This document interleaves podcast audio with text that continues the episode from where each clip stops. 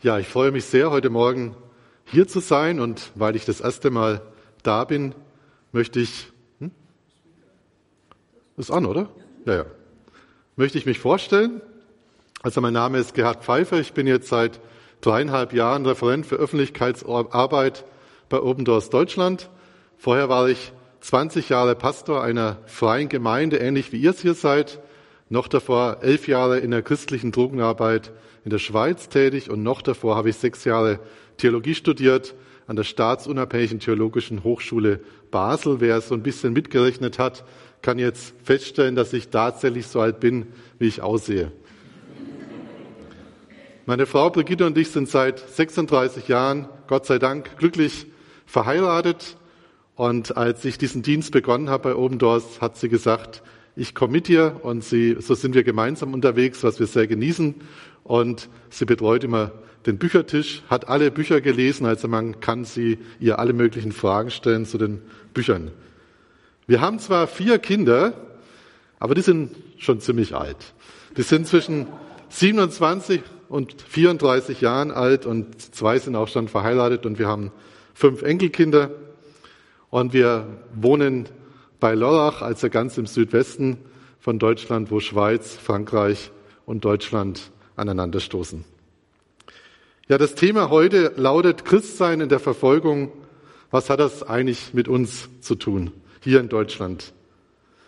Und wenn man so in den Evangelien liest, wenn wir es gerade auch getan haben, dann begegnen uns immer wieder Verheißungen, die Jesus seinen Jüngern mitgibt. Und manche Verheißungen, die sind wirklich so richtig gut. Wie zum Beispiel, ich bin bei euch alle Tage bis ans Ende der Welt, sagt Jesus in Matthäus, Matthäus am letzten, wie man schon so schön sagt, also Matthäus 28, Vers 20. Das ist eine Verheißung, an die uns gut tut und an der wir uns wirklich auch festhalten können. Aber wie wir vorhin gehört haben, er hat auch andere Verheißungen gegeben. Ich denke mal, die die Jünger schon sehr nachdenklich zurückgelassen haben. Und ich lese nochmal den Vers 20 aus Johannes 15. Denkt an das Wort, das ich euch gesagt habe. Der Knecht ist nicht größer als sein Herr. Haben sie mich verfolgt, so werden sie auch euch verfolgen. Dass Jesus verfolgt wurde, ich denke, das ist für uns alle keine Frage. Das ging ja schon los, als er ein Baby war. Der König Herodes wollte ihn umbringen. Maria und Josef sind mit ihm nach Ägypten geflohen. Und am Ende seines Lebens, da wird Jesus gefangen genommen, geschlagen, er wird verspottet, er wird gegeißelt und schließlich ans Kreuz geschlagen, wo er für unsere Sünden stirbt. Und er sagt, haben Sie mich verfolgt, so werden Sie auch euch verfolgen. Und so wundert es uns nicht, dass wir schon in der Apostelgeschichte lesen, dass Christen verfolgt werden. Angefangen von Stephanus, dem ersten Märtyrer, bis bei Paulus, der immer wieder auf irgendeine Art und Weise Verfolgung erlebt hat, als er unterwegs war und das Evangelium verkündigt und Gemein gegründet hat, bis zum heutigen Tag, durch die ganze Kirchengeschichte hindurch, wurde immer irgendwo, wurden immer Christen verfolgt. Und der Dr. Johannes Reimer, ein Mann, der sich gut mit Kirchengeschichte und auch mit Verfolgung auskennt, der kommt zu einem interessanten Schluss. Er sagt, noch nie in der Geschichte der Kirche gab es eine Zeit, in der die Verfolgung der Kirche geschadet hat. Vielleicht mal punktuell, aber auf lange Sicht nicht. Und schon der Kirchenvater Tertullian, der kommt um das Jahr 200 zu dieser berühmten Aussage, die wahrscheinlich die meisten können, das Blut der Märtyrer ist der Same der Kirche. Das war seine Beobachtung. Ja, es werden Christen getötet, sterben als Märtyrer, aber gleichzeitig kommen 10, 20, 30 andere zum Glauben. Und das ist eine Tatsache, dass oft Verfolgung und Erweckung miteinander einhergehen oder auch umgekehrt, dass Erweckung ausbricht und dann kommt Verfolgung. Und das sehen wir heute ganz deutlich in der ganzen islamischen Welt. Auf der einen Seite nehmen die Ausbreitung und die Gewalt islamistischer Gruppen massiv zu. Auf der anderen Seite kommen viele Muslime zum Glauben an Jesus. Und wir wollen uns erstmal die Seite der Verfolgung kurz anschauen anhand von einem Video. Gewalt in den afrikanischen Ländern südlich der Sahara erreicht einen neuen Höchststand. Die Bedingungen in Afrika südlich der Sahara sind ideal für Gewalt. Anhaltende, sich ausweitende politische Instabilität und wirtschaftliche Probleme.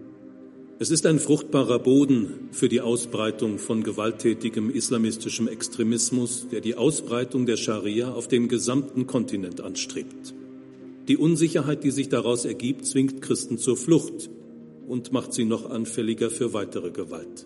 Vor allem Christinnen werden leichter Opfer von sexuellen Übergriffen, während Männer häufig umgebracht werden. In Regionen, wo das islamische Recht, die Scharia gilt, geht die Gewalt oft Hand in Hand mit ernsthaftem Druck auf Christen in ihrem täglichen Leben. In Schulen oder Universitäten, am Arbeitsplatz oder, besonders für Konvertiten, im Familienkreis können Christen schikaniert oder schwer misshandelt werden. Westafrika ist außerdem ein Umschlagsort für den Drogenhandel von Lateinamerika nach Europa. Auch der Handel mit Menschen und geschützten Wildtieren ist dort weit verbreitet. Die Erfahrung christlicher Leiter in Lateinamerika, die für ihre offene Ablehnung gegenüber dem organisierten Verbrechen mit dem Tod rechnen müssen, lässt die Zukunft für afrikanische christliche Leiter erahnen. Dies ist besonders besorgniserregend, wenn sich die Kriminalität mit dem gewalttätigen islamistischen Extremismus in der Region vermischt. Christen sind in so einer gewalttätigen, chaotischen Umgebung höchst verwundbar. Ja, islamische Extremisten wie zum Beispiel Boko Haram haben sich zum Ziel gesetzt, in Subsahara-Afrika ein Kalifat zu richten, also so ein muslimisches Reich, könnte man sagen. Und deshalb gehen sie massiv gegen Christen vor und auch gegen moderate Muslime, die sich ihnen in den Weg stellen. Von den 50 Ländern auf dem Weltverfolgungsindex befinden sich 13 in Subsahara-Afrika. Und dort hat sich die Verfolgungssituation in den letzten Jahren massiv verschlechtert. Manche Länder waren vor drei, vier Jahren noch nicht mal auf dem Weltverfolgungsindex. Jetzt sind sie teilweise schon sehr weit vorne. Zum Beispiel Nigeria. Das war schon, ist schon länger sehr weit vorne auf dem Weltverfolgungsindex. Also weit vorne heißt, dass dort die Verfolgung sehr intensiv ist. Es ist von Platz 7 auf Platz 6 nach vorne gerutscht. In der Zentralafrikanischen Republik ist von Platz 31 auf 24 in Burkina Faso. Das ist zum Beispiel ein Land, das vor ein paar Jahren noch gar nicht drauf war. Von Platz 32 auf jetzt 23 und Mosambik von Platz 41 auf 32. Allein in Nigeria wurden 15, 5014 Christen getötet, so nach unseren Zahlen, die wir recherchiert haben und 4726 wurden entführt. Wir können uns vorstellen, wie in all diesen Ländern massive Trauer ist, Leid und Not, weil viele fliehen. Sie sehen nur die Flucht als Ausweg, leben dann in Flüchtlingslagern, müssen wirklich alles hinter sich lassen. Und, und das ist wirklich eine große Not, die da da ist. Das ist die eine Seite, die Seite der Verfolgung. Aber es gibt eben auch diese andere Seite, die der Erweckung und auch dazu ein kurzes Video. Durch das weltweite Erstarken islamistischer Gruppierungen erscheint der Islam oberflächlich gesehen auf dem Vormarsch. Doch gerade die Gewalt der islamistischen Gruppen bringt viele Muslime dazu, ihren Glauben ernsthaft zu hinterfragen. Will ich wirklich zu einer Religion gehören, die den Tod von Andersgläubigen und Abweichlern fordert? Auf der Suche nach Antworten stoßen immer mehr von ihnen auf christliche Angebote, etwa im Fernsehen und im Internet. Es herrscht eine nie dagewesene Offenheit für den christlichen Glauben in der islamischen Welt. Darüber hinaus begegnet Jesus Christus weltweit Muslimen in Träumen und Visionen. Seine Gemeinde wächst, gerade in der islamischen Welt. Abu Atala, ein ägyptischer Konvertit, er stellt fest, in den letzten 40 Jahren sind mehr Muslime zum Glauben an Jesus gekommen als in 14 Jahrhunderten zuvor.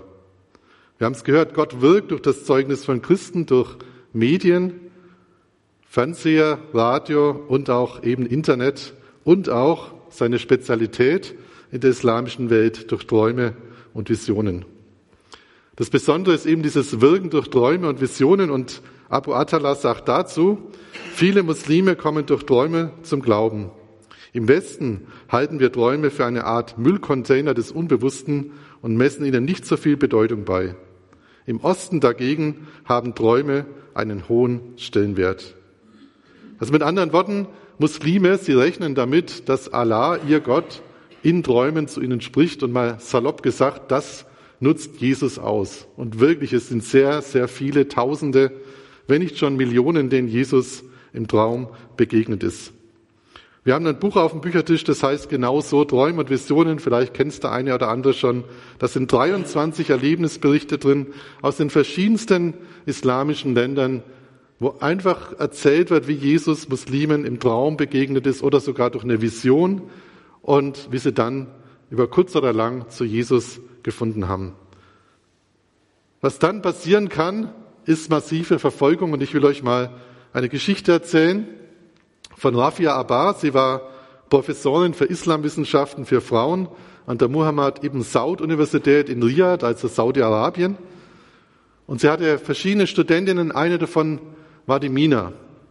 Und beiden ist Jesus ganz unabhängig voneinander im Traum begegnet. Beide kommen zum Glauben an Jesus und beide finden Zugang zu einer geheimen Bibelstudiengruppe an der Universität von Riyadh. Und ihr könnt euch vorstellen, eines Tages stehen sie sich da gegenüber, die Professorin für Islamwissenschaften, die Studentin für Islamwissenschaften, beide in der christlichen Bibelstudiengruppe und sie kommen aus dem Staunen nicht mehr heraus. Beide hatten ihren Glauben total geheim gehalten, so musste die eine nichts von der anderen. Und sie haben sich sehr gefreut und haben natürlich das auch genutzt, haben sich immer wieder auch äh, getroffen, haben miteinander gebetet, haben sich ausgetauscht. Aber eines Tages hat die Familie von Mina entdeckt, dass sie Christ geworden ist. Und ein Onkel von ihr hat auf sie eingeschlagen und hat gesagt, lass ab von deinem Glauben. Und Mina hat aber an Jesus festgehalten und so hat er sie tatsächlich zu Tode geprügelt und sie ist als Märtyrerin gestorben.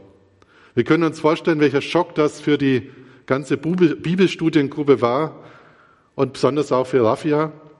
Und Raffia wusste, ich werde meinen Glauben auch nicht mehr lange geheim halten können. Und deshalb hat sie allen Mut zusammengenommen und bei einem Abendessen, als ihr Mann und auch ein Onkel mit Familie anwesend waren, ist sie aufgestanden und hat gesagt, ich liebe Jesus und ich folge jetzt ihm. Ich bin keine praktizierende Muslimin mehr. Und sie hat wirklich gedacht, das ist ihr Todesurteil. Und ihr Mann und ihr Onkel mit Familie waren total geschockt, aber sie haben ja nichts angetan. Zwei Tage später, ihr Mann, er war außer Haus auf Geschäftsreise. Sie hatte schon geschlafen, sie wacht auf durch ein Geräusch und da sieht sie neben ihrem Bett auf beiden Seiten jeweils einen Onkel von ihr stehen, mit einem Messer bewaffnet. Und einer sagt, Raffia, wie konntest du solch eine Schande über unsere Familie bringen? Und es war klar, sie wollten sie töten, um diese Schande von der Familie wegzunehmen. Und es ist interessant, das deutsche Wort Ehrenmord, das heißt im Arabischen die Schande oder den Skandal abwälzen. Und Raffia, sie betet noch, ich liebe dich, Jesus, und ich lege mein Leben in deine Hände. Und denkt, jetzt ist es vorbei. Aber dann passiert was ganz Spezielles. Die beiden Männer, sie stehen wie versteinert da. Beide mit dem Messer quasi über der Kehle von Raffia schwebend. Keiner sticht zu. Zehn Minuten lang wie versteinert. Und dann, wie auf einen geheimen Befehl hin, stecken sie die Messer weg und verlassen den Raum. Und Raffia, sie weiß noch gar nicht, wie ihr geschieht. Da kommt ihre Tochter angelaufen, ein Teenager. Sie hat auch schon durch Raffia zum Glauben an Jesus gefunden und sagt, Mama, stell dir vor, ich habe Jesus stehen sehen, wie er den beiden Männern die Arme festgehalten hat, sodass sie nicht zustechen konnten. Und wir können uns vorstellen, wie glücklich die beiden waren, dass Gott so eine Bewahrung geschenkt hat. Und sie sind auch in dieser Nacht geflohen an das andere Ende von Riyadh zu Freunden, wo sie zuerst einmal unterkommen konnten. Diese Geschichte steht in dem Buch Im Angesicht des Todes, auch so ein Buch mit verschiedenen Geschichten aus der ganzen islamischen Welt. Und ich möchte noch auf ein neues Buch hinweisen, unser neuestes, das heißt Aufbruch in die Freiheit. Das erzählt die Geschichte von sieben Frauen aus dem Nahen Osten, Syrien und Saudi-Arabien. Also wirklich ein Buch, das die Geschichten gehen sehr unter die Haut und man bekommt auch ein bisschen mit, wie es in so einer Ehe aussehen kann. Mohammed oder im Koran steht, dass man seine Frau schlagen soll, um sie gefügig zu machen. Also es ist, man kriegt ein bisschen Einblick, wie die Stellung der Frauen eigentlich im Islam ist und was daraus werden kann, wenn Männer da wirklich ja einfach ihre Frauen verachten. Aber eben diese Frauen erleben Jesus und wenn sie ihn erleben, dann brechen sie wirklich in die Freiheit auf, in ein neues Leben. Also auf der einen Seite massive Verfolgung, auf der anderen Seite kommen in all diesen islamischen Ländern, wo auch Verfolgung herrscht, viele zum Glauben an Jesus. Jesus hat gesagt, haben Sie mich verfolgt, so werden Sie auch euch verfolgen. Und ich habe den Weltverfolgungsindex schon erwähnt, das, den wird ja jedes Jahr im Januar neu veröffentlicht. Dort werden die 50 Länder aufgeführt, in denen ein sehr hohes bis extremes Maß an Verfolgung herrscht. Und insgesamt gesehen war die Verfolgung wie schon im Jahr zuvor in elf Ländern extrem, in 44 sehr hoch und in 21 Ländern hoch. Wenn man die mit extremer und sehr hoher Verfolgung zusammenzählt, kommt man auf 55. Also fünf von diesen Ländern mit sehr hoher Verfolgung hatten nicht mehr mehr Platz auf dem Index, der auf 50 beschränkt ist. Und das ist jetzt zum zweiten Mal der Fall und zeigt einfach, dass die Intensität der Verfolgung weiterhin sehr hoch ist. Also es ist nicht ein Rückschritt, sondern es ist eher, dass es schlimmer wird. In diesen 76 Ländern mit einer hohen bis extremen Verfolgung leben circa 360 Millionen Christen. Und das sind ungefähr viermal die Bevölkerung von Deutschland. Das sind wirklich nur die mit einer hohen bis extremen Verfolgung. Und natürlich gibt es noch andere, die in Anführungszeichen nur verfolgt werden. Wer sich da informieren möchte, wir haben das Sonderheft Gesichter der Verfolgung auf dem Büchertisch ausliegen, kann man gratis mitnehmen. Da finden sich auch Geschichten zu den einzelnen Ländern. Und in der Mitte ist das Poster, das man gut herausnehmen und auch aufhängen kann, kann man immer wieder mal draufschauen. Und auf, auf der Rückseite dieses Posters kann man auch nachlesen, wie eigentlich so die Zahlen zustande kommen. Und wer noch mehr Informationen wünscht oder nur im Livestream dabei ist, der kann einfach auf unsere Homepage gehen. Unter Weltverfolgungsindex kann man zum Beispiel auch bei, zu jedem Land nachlesen, wie dort die Verfolgung ganz konkret aussieht. Ja, Christen werden verfolgt, das ist uns allen klar. 360 Millionen in einem hohen bis extremen Maß. Jetzt wollen wir uns fragen, was hat das mit uns hier in Deutschland zu tun? Gott sei Dank könnte man sagen, wir leben eigentlich in einer großen Freiheit verglichen mit anderen Ländern. Und wir können dankbar dafür sein. Es gibt auch bei uns vielleicht leichte Verfolgung, dass man belächelt wird, dass man vielleicht auch mal Nachteile in Kauf nehmen muss, weil man Christ ist. Es gibt auch mal, dass vielleicht Flüchtlinge auch massiver verfolgt werden hier bei uns. Aber im Großen und Ganzen, es herrscht Glaubens- und Religionsfreiheit in Deutschland. Und wenn man das so anschaut, ja, da ist die, die Länder, wo Christen massiv verfolgt werden und wir hier mit Glaubens- und Religionsfreiheit, könnte man so zu der Meinung kommen, ja, es gibt sowas wie zwei Gemeinden Jesu, die einen in Verfolgung, die anderen in Freiheit. Und es war sehr eindrücklich, wie mal der arabische Christ Labib Madanat auf einem Open Doors Tag vor ein paar Jahren so in die Menge geschaut hat und gesagt hat, es gibt keine zwei Gemeinden Jesu. Die eine im Urlaub und die andere in Verfolgung. Auch ihr hier in Deutschland seid Teil der verfolgten Gemeinde. Wie kann er so etwas sagen? Warum sind wir Teil der verfolgten Gemeinde hier in Deutschland, obwohl wir Glaubens- und Religionsfreiheit haben? Er stützt sich auf 1. Korinther 12, die Verse 26 und 27, da steht, wenn ein Glied leidet, so leiden alle Glieder mit. Wenn ein Glied geehrt wird, so freuen sich alle Glieder mit. Ihr aber seid der Leib Christi und jeder einzelne ein Glied. Jede Gemeinde glaube, da sind wir uns einig, ist gesegnet, wenn sie das lebt. Oder?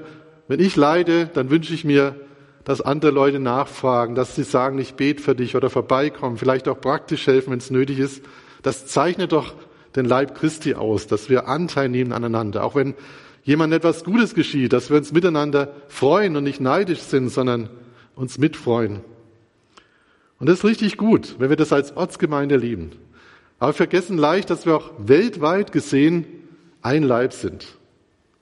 Und es ist interessant, dieses griechische Wort Ekklesia, das wir im Deutschen mit Gemeinde oder Kirche übersetzen, das hat genau die zwei Bedeutungen. Einmal die Ortsgemeinde, aber auch die weltweite Gemeinde Jesu. Und das dürfen wir nicht übersehen. Wir sind weltweit gesehen ein Leib. Und so steht in Hebräer 13, Vers 3 die herausfordernde Aufforderung, denkt an die Gefangenen und nehmt an ihrem Schicksal Anteil, als wärt ihr selbst mit ihnen im Gefängnis. Habt Mitgefühl mit den Misshandelten, als wäre es euer Körper, dem die Schmerzen zugefügt werden. Das heißt, wir sollen uns mit unseren verfolgten Geschwistern identifizieren. Uns vorstellen, wie ist das? Man ist im Gefängnis, obwohl man vielleicht nur Gutes getan hat, weil man an Jesus glaubt. Oder man leidet körperlich, weil man an Jesus glaubt. Man hat nichts Schlimmes getan.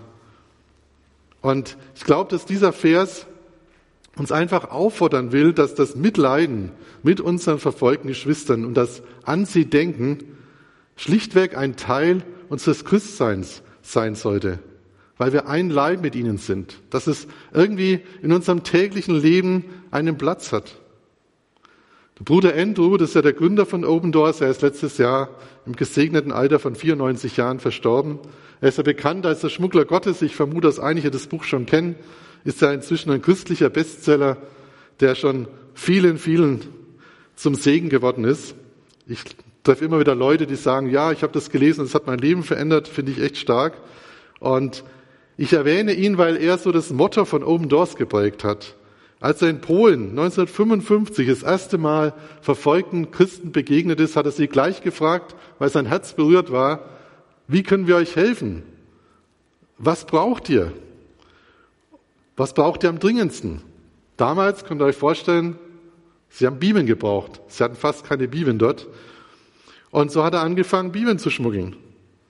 Und die Fragen, die Bruder Andrew von Anfang gestellt hat, das sind die Fragen, die wir heute noch stellen an unsere verfolgten Geschwister. Und wir arbeiten so, dass wir Partner haben in all diesen Ländern, wo Christen verfolgt werden.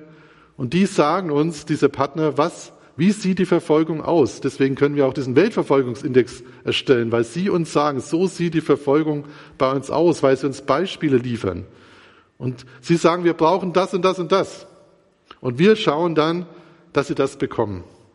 Das sind zum Beispiel Beistand und Ermutigung. Jeder, der leidet, wünscht sich das und auch Traumaseminare führen wir durch für die, die traumatisiert sind.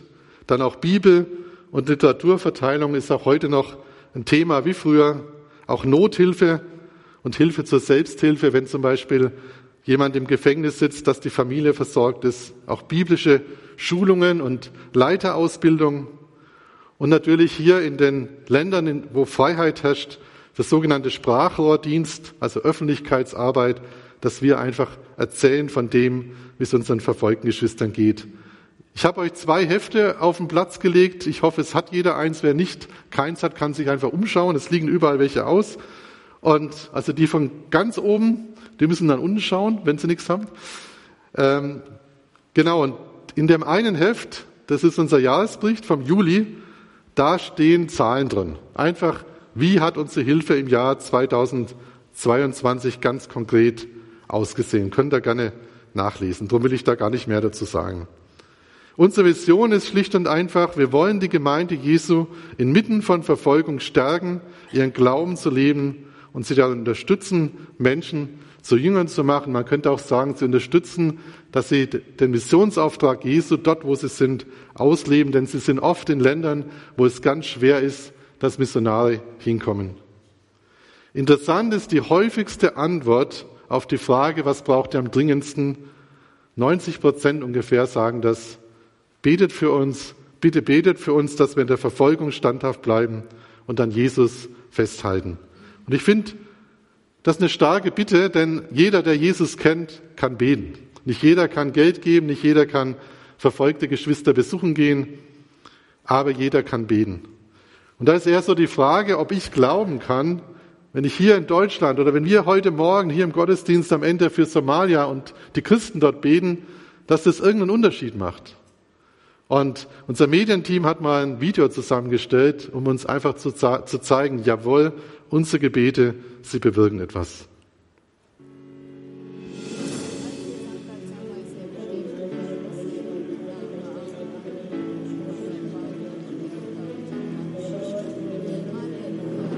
Ich war voller Freude, als ich im Gefängnis war.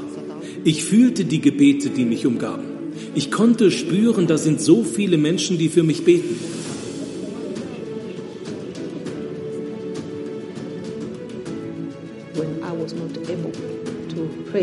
All diese Briefe haben mir gezeigt, dass sie für mich gebetet haben, als ich nicht beten konnte, für meine Kinder und für meine ganze Situation. Nur weil sie gebetet haben, konnte ich das alles durchstehen.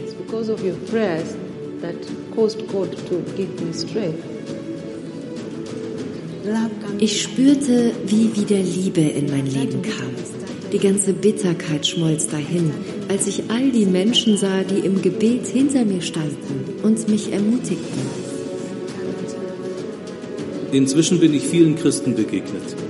Mit Tränen in den Augen haben sie gesagt, dass sie für Nordkorea und für die Flüchtlinge beten. Dadurch wurde mir erst klar, wie ich es überhaupt geschafft habe, bis heute zu überleben. Es waren nur ihre Gebete, Wenn zwei von euch hier auf der Erde meinen Vater im Himmel um etwas bitten wollen und darin übereinstimmen, dann wird er es ihnen geben. Denn wo zwei oder drei in meinem Namen zusammenkommen, bin ich in ihrer Mitte.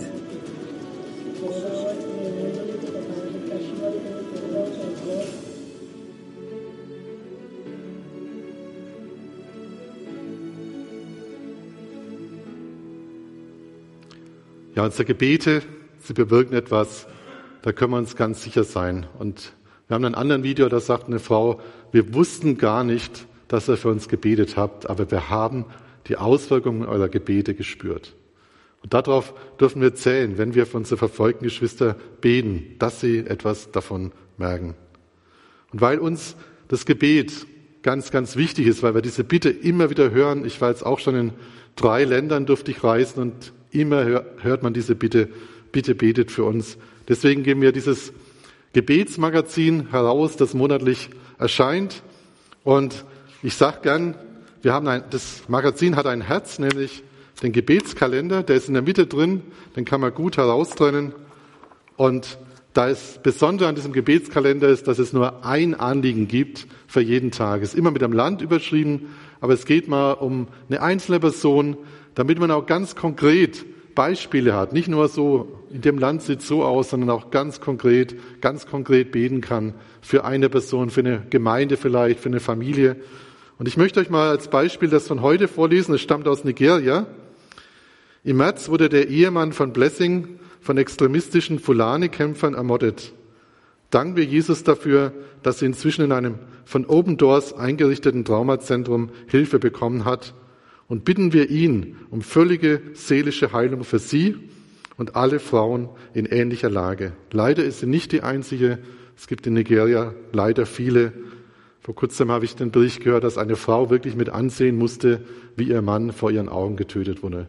Und da können wir uns vorstellen, das sind Erlebnisse, die man nicht so leicht losbekommt. Und deswegen ist für uns Trauma, Seelsorge in Nigeria und in den umliegenden Ländern ein ganz großes Thema. Ich möchte gerade für diese Frau beten. Jesus, danke, dass du Blessing kennst. Ja, du weißt, was sie erlebt hat und wo sie jetzt ist und wir beten. Wir danken dir auch, dass sie diese Traumaseelsorge in Anspruch nehmen konnten, dass sie ein Stück Heilung erleben durfte. Wir beten um vollständige Heilung. Wir beten auch für all die anderen Frauen, die Schlimmes erlebt haben, die ihre Männer verloren haben, teilweise auch Kinder, die vielleicht selber verletzt wurden und noch an ihren Verletzungen leiden. Vater, sei mit ihnen und heile du sie. Und wir segnen sie mit neuer Hoffnung, mit, ja, mit Zukunft und Hoffnung, dass sie, dass wieder Freude in ihr Leben kommt und dass sie auch in allem deine Versorgung erleben, dass sie erleben, du bist ein guter Vater, der sich um sie kümmert. Und dass sie vergeben können und loslassen können und ihre Feinde lieben können. Amen. Ja, ein Anliegen jeden Tag.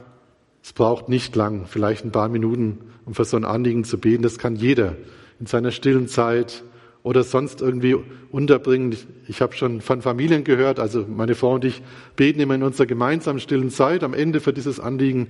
Ich habe von Familien gehört, die haben es auf dem Küchentisch liegen, den Gebetskalender, und bei irgendeiner Mahlzeit äh, beten sie dann für unsere verfolgten Geschwister. So kann jeder seinen Weg finden. Und ich möchte ermutigen, dass ihr euch einklingt, falls ihr es noch nicht tut, und äh, auch zu beten werden für unsere verfolgten Geschwister und damit dieses Einleibsein mit ihnen zum Ausdruck bringt.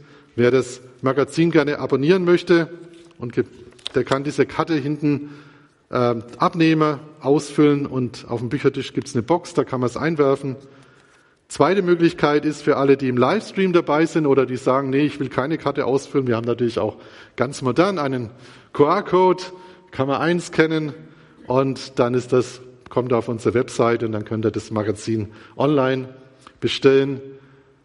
Ja, ich würde mich sehr, sehr freuen, wenn jeder, der noch nicht regelmäßig betet, heute Morgen sich entscheiden würde zu sagen, hey, ich will dabei sein, ich will für unsere verfolgten Geschwister beten und diese Bitte erfüllen und auch das, was uns die Bibel sagt, dass wir Anteil nehmen an unseren verfolgten Geschwistern, dass wir das ganz praktisch leben. Und ich danke allen ganz herzlich, die das schon tun. Dass so viel geschieht weltweit, das hat mit unseren Gebeten zu tun, da dürfen wir ganz sicher sein. Und bin wirklich gespannt, was Gott noch alles tun wird in den nächsten Jahren. Wer sagt, ich brauche einen Impuls für Gebet, der kann dieses Buch lesen, das vorhin vorgestellt wurde, oder das Buch auch von Bruder Andrew. Vielleicht kennst du eine oder andere auch schon. Gott versetzt Berge, wenn wir ihn bitten. Er war ein Mann des Gebets, ein Mann des Glaubens und ist deswegen sehr inspirierend, was er in diesem Buch schreibt. Also empfehle ich allen, die sagen, ich möchte mal wieder einen Impuls für mein Gebetsleben haben. Jetzt wollen wir noch die Situation in Somalia anschauen und dann auch ganz konkret beten. Wir wollen nicht nur hören heute, sondern auch aktiv werden. Somalia ist eine Bundesrepublik wie Deutschland und teilt sich ganz grob in vier Abschnitte ein. Somaliland und Puntland im Norden und Zentralsomalia und Südsomalia. Ich glaube, da bräuchte man die nächste Folie. Genau. Also hier sieht man es, wie es sich einteilt. Und während in Somaliland und Puntland, also mehr im Norden, ähm, stabile Verhältnisse herrschen oder einigermaßen stabile Verhältnisse, gibt es in der Mitte und im Süden immer wieder Übergriffe durch die Al-Shabaab-Milizen. Al-Shabaab heißt auf Deutsch die Jungs. Und diese sind echt schwere Jungs, wie man hier sieht. Seit circa 15 Jahren tobt ein Krieg zwischen der schwachen Zentralregierung und den Extremisten. Man kann ganz grob sagen, Al-Shabaab kontrolliert einen Großteil des Hinterlandes, die Regierung, vor allem die Städte, was aber nicht bedeutet, dass es dort sicher wäre. In der Hauptstadt Mogadischu kommt es zu durchschnittlich 30 Anschlägen im Monat. Deshalb hat auch die Afrikanische Union etwa 22.000 Soldaten nach Somalia entsandt, um die Regierung im Kampf gegen Al-Shabaab zu unterstützen. Sie haben immer wieder Offensiven die einmal mehr und einmal weniger von Erfolg gekrönt sind, aber man kann nicht sagen, dass Al-Shabaab besiegt wurde. Somalia gilt so weltweit als gescheiterter Staat und gehört auch zu den ärmsten und schwächsten Nationen der Welt. Und jetzt ist auch schon drei Jahre lang die Regenzeit ausgeblieben. Und so hat sich eine massive Hungersnot entwickelt. So mindestens acht Millionen Menschen, also jeder zweite Somali, ist auf Nahrungsmittelhilfe angewiesen und 2,2 Millionen sind vom Hungertod bedroht, also jeder Achte. Und die Al-Shabaab-Milizen, die da mehr das Land zu beherrschen, die vergrößern das Hungerproblem noch, weil sie sich von der Bevölkerung aushalten lassen, indem sie mit vorgehaltener Waffe Lebensmittel und Tiere verlangen. Nur 30 Prozent der Kinder besuchen die Schule und davon sind nur 40 Prozent Mädchen.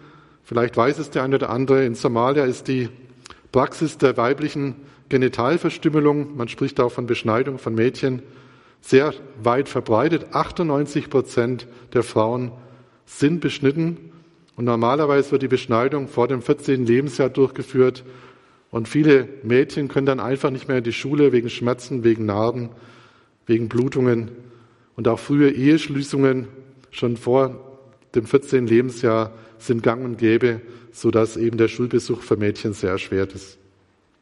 Es ist eine große Not dort. Und es gibt natürlich auch Frauen, die, auf, die sich dafür einsetzen, dass sich das ändert, aber bis jetzt ist der Erfolg nicht besonders groß. Somalia liegt mit 92 von 100 möglichen Punkten auf Platz 2 des Weltverfolgungsindex 2023, ist ja jetzt ein Land mit extremer Verfolgung und dazu ein kurzes Video. Platz 2. Somalia. Christen werden von islamistischen Al-Shabaab-Kämpfern als explizites Ziel angesehen und wenn sie entdeckt werden, tötet man sie oft auf der Stelle. Eine Hinwendung zum christlichen Glauben wird darüber hinaus als Verrat gegenüber der Familie, dem Clan und dem somalischen Volk und seiner Kultur betrachtet. Allein der Verdacht, den christlichen Glauben angenommen zu haben, ist lebensgefährlich.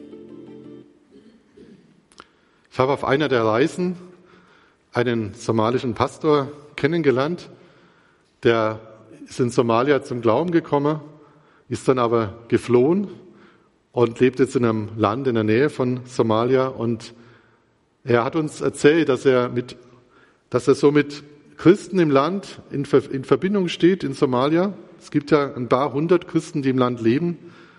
Und er hat gesagt, in den letzten 15 Jahren, also so lange macht er das schon, wurden 250 Christen getötet, mit denen er in Kontakt stand. Also manche waren frisch bekehrt, es wurde entdeckt, sie sind jetzt gläubig an Jesus und wurden getötet, entweder von Al-Shabaab oder von der eigenen Familie.